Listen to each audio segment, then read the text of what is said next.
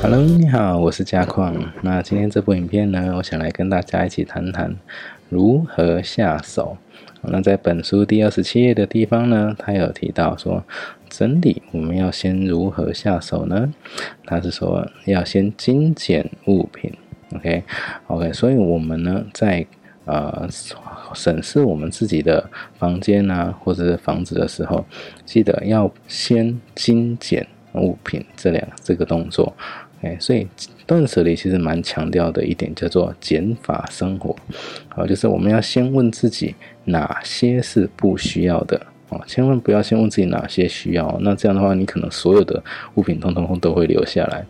OK，那先问自己哪些是不需要的，那真正有需要的再留下来，不需要的就请把它除去除掉哈，除去。好，那第二步呢才是进行到收纳的部分。精简物品之后，需要的东西留下来。那记得要把物品收到指定的地方。当然，前面会有一个先归纳动作，然后可能归类成三呃三个部分，然后再这样再把这三个部分的物品，OK，可能冬天啊、夏天啊、春天啊、秋天啊，或者长袖、短袖、洋装之类的哈，就归类成几类，然后再把这些东西呃这些物品收到需要指定的一个地方，好。好，那在最后，最后才会是做打扫的动作。哎，所有东西都收完了，那再开始做打扫啦，啊，擦拭啦，或者抹打地把地板打磨亮啊之类的哈。啊，所以呢，就是这三个步骤：整理、收纳，再做打扫。好，那再来哦，东西减少，轻松打扫。好，那在这本书的第二呃第三十二页的地方，那它其实会有提到说，如果呃两个呃两个房间让你去做选择，那你会想要整理哪一个？好，左边第一个就是还没有整理过的状况，那右边是已经整理过，哎，东西变得非常非常少。那你光看左边那个部分的话，你还会有心情去打扫吗？OK，好，所以呢，为什么收纳或者是断舍离一定要先摆在前面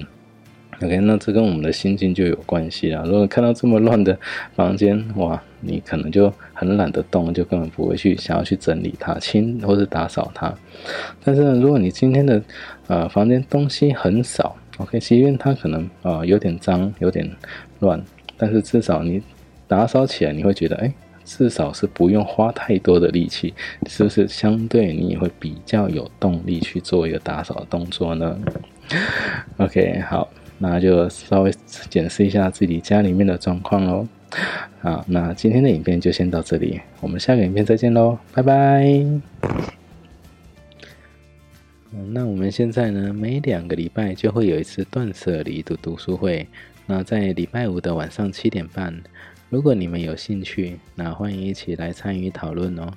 在底下会有读书会的时间跟报名的连结，啊，你可以线上听直播，也可以到现场一起来参与讨论哦。如果您觉得这部影片还不错，可以在底下谈谈您的看法，也记得订阅跟开启小铃铛，之后再为您带来更多精彩的断舍离影片。拜拜，别忘了要订阅哦。